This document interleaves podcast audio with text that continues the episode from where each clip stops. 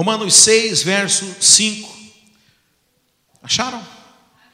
Se dessa forma fomos unidos a Ele na semelhança da Sua morte, certamente o seremos também na semelhança da Sua ressurreição. Pois sabemos que o nosso velho homem foi crucificado com Ele, para que o corpo do pecado seja destruído, e não mais sejamos escravos do pecado, pois quem morreu foi justificado do pecado. Ora, se morremos com Cristo, Cremos que também com ele viveremos, pois sabemos que, tendo sido ressuscitado dos mortos, Cristo não pode morrer outra vez, a morte não tem mais domínio sobre ele, porque morrendo, ele morreu para o pecado uma vez por todas, mas vivendo, vive para Deus. Da mesma forma, considerem-se mortos para o pecado, mas vivos para Deus em Cristo Jesus. Portanto, não permitam que o pecado continue dominando o corpo mortal de vocês, fazendo que obedeçam aos seus desejos. Não ofereçam os membros do corpo de vocês ao pecado como instrumentos de injustiça, antes ofereçam-se a Deus como quem voltou da morte para a vida, e ofereçam os membros do corpo de vocês a Ele como instrumento de justiça, pois o pecado não os dominará, porque vocês não estão debaixo da lei, mas debaixo da graça. Aleluia, meus irmãos. Veja aqui tem, aqui fala a respeito da obra do Senhor Jesus. É interessante que Jesus ele não apenas ele morre por aquilo que nós fizemos, mas Jesus ele morre para aquilo que nós faremos. Tudo que Deus faz, meus irmãos, ele faz com um propósito, tem uma direção em nossas vidas. Então, quando Deus ele, colo ele coloca a mão em alguma coisa, ele não apenas está consertando, não apenas está ajustando, mas Ele está te dando uma direção, Deus está te dando um propósito. E aqui a Bíblia fala que Jesus Cristo morreu pelos nossos pecados, amém? Eu acho que, eu acho que isso todo mundo já entendeu aqui, amém? Jesus morreu pelos seus pecados, mas veja, Jesus também morreu para que você pudesse levar uma vida diante de Deus, uma vida verdadeira. É interessante que nós achamos que pecado se diz respeito apenas, talvez, aquele conjuntinho de regras que muitos religiosos consideram, né? Não, não matar, não roubar, não mentir, não adulterará. Mas você sabe, irmãos, a vida de pecado não é a vida apenas dessas coisas grosseiras, mas é uma vida que ela desconhece, ela é uma vida que ignora o projeto de Deus para nós. Uma das traduções que é, é, que é utilizada para pecado na Bíblia significa você errar o alvo, ou você andar fora do propósito. E eu quero que você considere isso, irmãos, porque eu creio que pelo menos entre nós não há mais esse tipo de pecado grosseiro como nós encontramos no mundo, mas nós temos que também entender que uma vida fora do propósito de Deus também é uma vida de pecado. E a questão do pecado não é mais você ser aceito ou não diante de Deus, porque nós fomos, nós estamos, é, é, fomos salvos pelo sangue de Cristo. Mas a pergunta que eu quero fazer para você hoje é: e agora? O que você vai fazer diante disso? Jesus morreu para que você tivesse liberdade, para que você fosse liberto. Mas agora, como é que você vai viver a sua vida? E uma opção que nós temos, infelizmente, muitos não compreendem isso é continuar levando a sua vida ah, longe, talvez diferente, ou a parte, ou paralelo àquilo que é o projeto de Deus para nós. Então ela foi salva do pecado, mas ainda, apesar de liberta do pecado, ela ainda continua vivendo a semelhança de pecado. Ela continua ainda vivendo da maneira, é, ignorando aquilo, as coisas de Deus. E a Bíblia fala que hoje você não precisa mais viver essa vida, porque você não está mais debaixo da lei, mas hoje você recebeu é, o combustível da graça de Deus para que você cumpra o seu propósito nessa terra. Então veja, Jesus morreu a morte que você iria morrer, mas hoje Deus te convida a viver a vida que Jesus veio viver. Sabe, Jesus não veio apenas morrer para você, mas ele veio te dar uma nova vida. E quando nós falamos que nós recebemos uma nova vida, é a vida do Senhor Jesus Cristo. Que a Bíblia fala lá em Efésios que nós fomos gerados para sermos imagem e semelhança de Jesus Cristo. Que responsa, hein, irmãos. Eita responsabilidade. Mas deixa eu contar um alento para você aqui. Isso não depende de você. O Espírito Santo está gerando dentro de você. O Espírito Santo está trabalhando dentro de você para que você se torne imagem de Jesus Cristo. Sabe, esse é o propósito de Deus na nossa vida, irmãos. Mas veja, é possível que esse propósito seja seja tardado ou ele seja demorado, porque muitas vezes nós não decidimos facilitar as coisas, nós decidimos ainda viver da maneira do pecado. Entenda, irmãos, eu estou falando pecado aqui, eu não estou dizendo desses pecados grosseiros, mas eu estou falando de você viver fora do propósito de Deus, de você viver da maneira como o mundo vive, irmãos. Sabe qual que é a maneira que as pessoas do mundo vivem? Em busca do que que elas estão? O que que elas estão fazendo? Qual que é a preocupação deles? Qual que são os sonhos? Quais que são os objetivos das pessoas do mundo? Sabe, nós não podemos viver da mesma forma. Nós não podemos viver desse jeito. Você sabe? A psicologia fala que existe dois, duas forças motivadores para as pessoas do mundo. Duas forças que empurram as pessoas para fazerem as coisas. Uma delas é o prazer e a outra é o medo. Tudo que você, toda motivação a psicologia fala, ou é por prazer ou é por medo. Então veja, tem pessoas que almejam, por exemplo, construir coisas para que elas possam desfrutar delas. Mas tem pessoas também que, por outro lado, elas falam: ah, pastor, eu preciso trabalhar, eu preciso fazer as coisas porque eu vou envelhecer e não vou ter como trabalhar, e eu tenho medo de vir a passar necessidade. E todo mundo, a voz está sumindo, irmãos. Todo o mundo, ele é movido por essas duas forças. Mas veja, nós não estamos mais debaixo do poder, da influência desse mundo. Eu quero dizer que todo prazer você já vai encontrar em Deus, e todo medo, ele é resolvido também no Senhor você não precisa temer. A Bíblia fala que nós recebemos um espírito de filiação e não há mais por que a gente se sujeitar ao espírito do medo, que é, na verdade, o espírito de escravidão. Então veja, você não precisa mais viver dessa forma, mas a Bíblia fala que você recebeu uma nova vida. Você recebeu a vida do próprio Senhor Jesus. Então veja, no Romanos 6,13 fala não ofereçam os membros do corpo de vocês ao pecado como instrumento de injustiça, ou seja, não usa a sua energia, não despenda as suas forças, não, não faça da sua vida é, é, para cumprir o curso desse mundo, muito pelo contrário, antes ofereçam-se a Deus como quem voltou da morte para a vida. Sabe, eu vou fazer uma afirmação muito séria aqui, meus irmãos. Tudo que é do mundo é morte. Quando Moisés foi diante de Faraó, e Moisés pediu a Deus alguns sinais para poder mostrar a Faraó que ele de fato era um enviado a Deus. E um dos sinais que Deus ensinou a Moisés para fazer foi que ele ia jogar água no rio Nilo, ia, e o rio Nilo ia se tornar em sangue. Você sabe, o rio Nilo era o que representava a vida para aquelas pessoas, representava a vida do Egito. Mas Deus queria mostrar aquilo que é vida para o mundo, para nós é como morte. A Bíblia fala: aquele que ama a sua vida, perdê-la. Mas aquele que, que deixar a sua vida por amor do Evangelho, verdadeiramente encontrá-la. Sabe, irmãos, não se engane com as coisas desse mundo. Sabe, você, Jesus Cristo morreu não apenas para poder limpá-lo do pecado, mas para te possibilitar a viver agora uma nova vida diante de Deus, para que nós não precisemos mais nos sujeitar à morte desse mundo.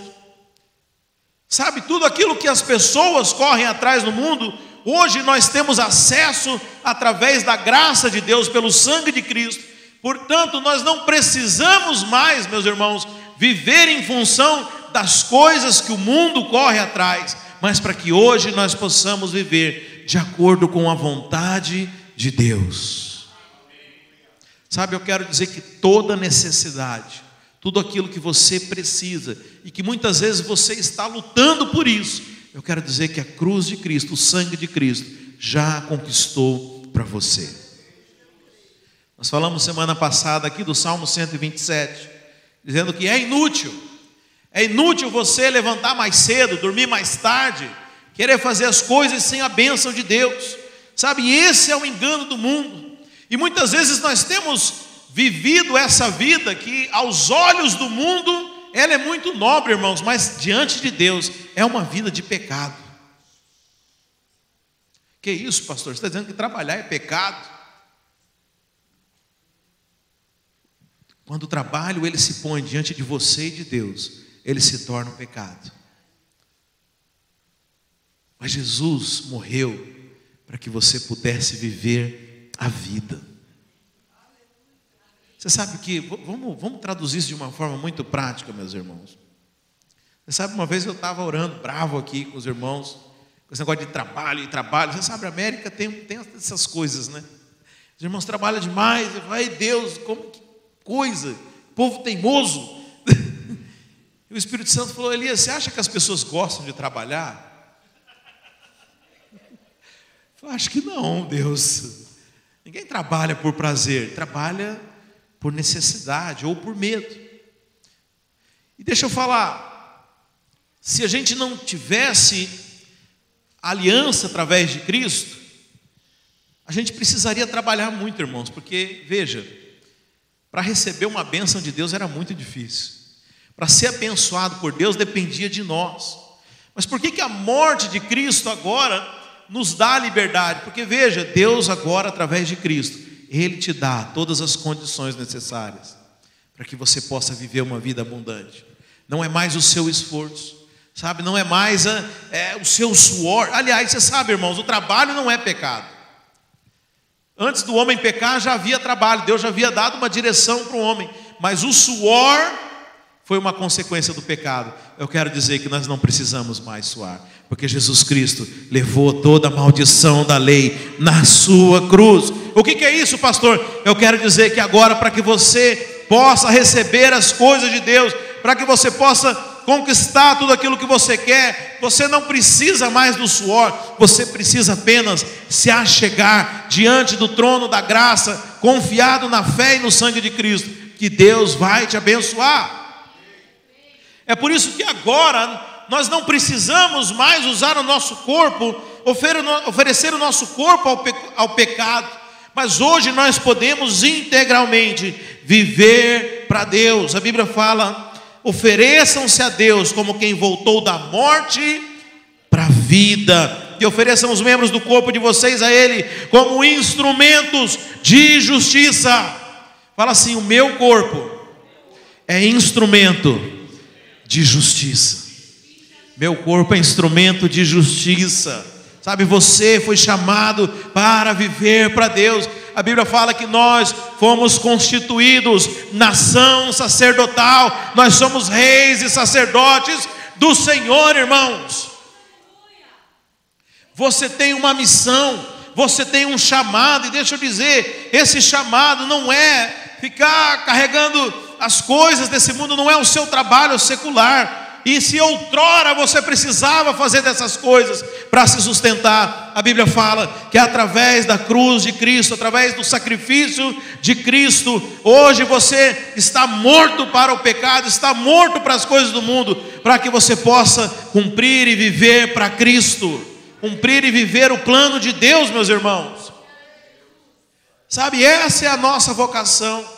Você foi chamado para ser um sacerdote. Jesus Cristo morreu para te constituir como um sacerdote da nova aliança, irmãos. E deixa eu dizer, não há, não há como você ser um agente duplo, não tem como. Jesus Cristo ele falou assim: "Olha, é impossível você servir a dois senhores. Ou você vai servir Mamon, que é o deus desse mundo, ou você vai servir a Deus. Deixa eu dizer, Escolha servir a Deus. Escolha servir a Deus. Ele vai te dar todas as coisas. Você não precisa, você já está morto para esse sistema, você já está morto para as coisas do mundo. O sangue de Cristo nos proporcionou uma nova vida. Sabe, irmão, somente o sangue de Cristo. Somente o sangue de Cristo. Sabe, quando eu entendi a graça, irmãos, eu eu revolucionou minha vida. Eu falei, eu não preciso mais, porque Deus vai me dar, Deus vai abençoar, Deus vai abrir a porta, eu não preciso mais ficar me matando. Deixa eu dizer, toda essa energia que o mundo tira de nós é para tirar você do propósito, que é fazer as coisas de Deus, meus irmãos. Põe a tua energia nas coisas do Deus, de Deus. Em outras palavras, você morreu para o mundo. Isso aqui não importa mais. Coloque, você hoje vive para Deus, para as coisas de Deus. Você é um sacerdote, a sua vida tomou um outro rumo, você tem um outro propósito. A sua vida agora é para Deus. Sabe, esse é o estilo de vida que nós temos que viver, irmãos. Foi para isso que Jesus Cristo pagou o preço na cruz para selar de uma vez por toda tudo aquilo que nos impedia. Então veja, irmãos, como eu falei, o suor era uma consequência do pecado. O suor impedia as pessoas de servir a Deus. O suor impedia que as pessoas pudessem ser. Aliás, deixa eu contar uma história para vocês aqui. Você sabe, dentre o povo de Deus havia uma, eram doze tribos em Israel. Mas apenas uma tribo, a tribo de Levi, e daí muita gente ainda chama até hoje, quem trabalha na igreja, de levita, apesar dessa tribo já não existir mais. Mas essa tribo, ela era diferente das demais. As demais tribos, elas, eram, elas tinham o seu trabalho, elas tinham o seu campo, elas tinham o seu gado, elas tinham é, os seus afazeres, tinham terras, tinham propriedades. Mas a tribo de Levi, ela não tinha nada disso. A Bíblia fala que o Senhor diz: Vocês têm a mim. Eu sou de vocês, vocês são a minha tribo sacerdotal. As outras tribos vão trabalhar, mas vocês vão servir a mim. E você sabe, aquela tribo que servia a Deus, ela recebia a décima parte das outras tribos, para que elas pudessem se sustentar. Então, ou seja, todas as outras tribos, deixa eu fazer um parênteses aqui. A tribo recebia lá dez dez novilhos, vou falar a linguagem do Valdeci. Ela tinha que pegar um e entregar para a tribo de Levi, certo? Com quantos que ela ficava? Vamos supor, cada tribo pegou dez. Cada tribo tirou um para entregar para a tribo de Levi. Era um, cada uma então ficou com. E quantas que a tribo de Levi ficou? Onze. Eram onze tribos que trabalhavam. Então veja, Aqueles que não trabalhavam recebiam mais. Você está entendendo? Aqueles que serviam a Deus eram mais prósperos do que aqueles que trabalhavam por si mesmos. E eles eram abençoados os outros também. Mas aqueles que escolheram servir a Deus eram mais abençoados ainda, irmãos. Você está entendendo, irmãos? O dia que eu parei de trabalhar secularmente, eu comecei a ser mais abençoado. Que é como se Deus falasse até aqui: você foi onde você deu conta, agora eu é que vou te levar. A minha prosperidade está no Senhor. Você já morreu para as coisas do mundo, você não tem mais que se preocupar com as coisas, porque hoje você vive para o Senhor. E ora, quem é o Senhor, meus irmãos? Para cuidar dos seus servos, para cuidar dos seus filhos. Sabe, certa vez a Bíblia fala que Jesus estava andando com seus discípulos, veio uma mulher, cirofenícia, que ela, sua filha tinha, é, é, é tinha um problema muito severo, e ela chega, tenta falar com Jesus, e os discípulos é, é, é repreendendo ela, até que Jesus se cansa e fala: mulher, você dá licença aqui. Não é lícito eu tirar aqui da, da, da mesa do pão dos filhos e entregar para você o pão. Em outras palavras, eu não tenho nada contigo, você não é da aliança, você não tem nada a ver com a gente. Mas aquela mulher falou assim para Jesus, irmãos. Aliás, Jesus chamou ela de cachorra, né? Falou assim: não é bom pegar da mesa dos filhos e dar para os cachorrinhos. Mas Jesus falou assim: ela falou, até os cachorrinhos comem das migalhas que caem da mesa dos filhos. E a Bíblia fala que Jesus falou: Olha, pode ir, a sua filha está curada. Agora, as migalhas da mesa mudaram a vida daquela mulher. Eu quero dizer que você não vive de migalhas, você come o pão. Esse é o pão dos filhos. Você come o cordeiro, você é filho, você pode comer todas as coisas. Irmão, você não está entendendo ainda. Você não está entendendo. Eu quero dizer que Deus já te deu todas as coisas, tudo que você precisa para viver uma vida abundante, para você poder criar os seus filhos, para você prosperar, para que você possa ser a luz desse mundo. Deus já te deu. Você não precisa mais ir atrás dessas coisas. Nós temos acesso à mesa. Nós somos os filhos. O pão é para nós, meus irmãos. Jesus Cristo morreu por nós. O pão é para mim e para você. Sabe, nós não podemos viver ignorando.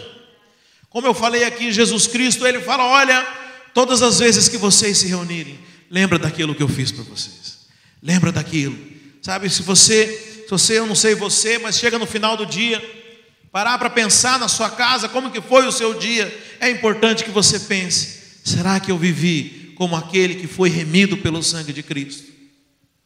Ou você foi enganado e você ainda viveu, passou o seu dia, passou a sua semana diante dos enganos do inimigo, do medo ou do prazer?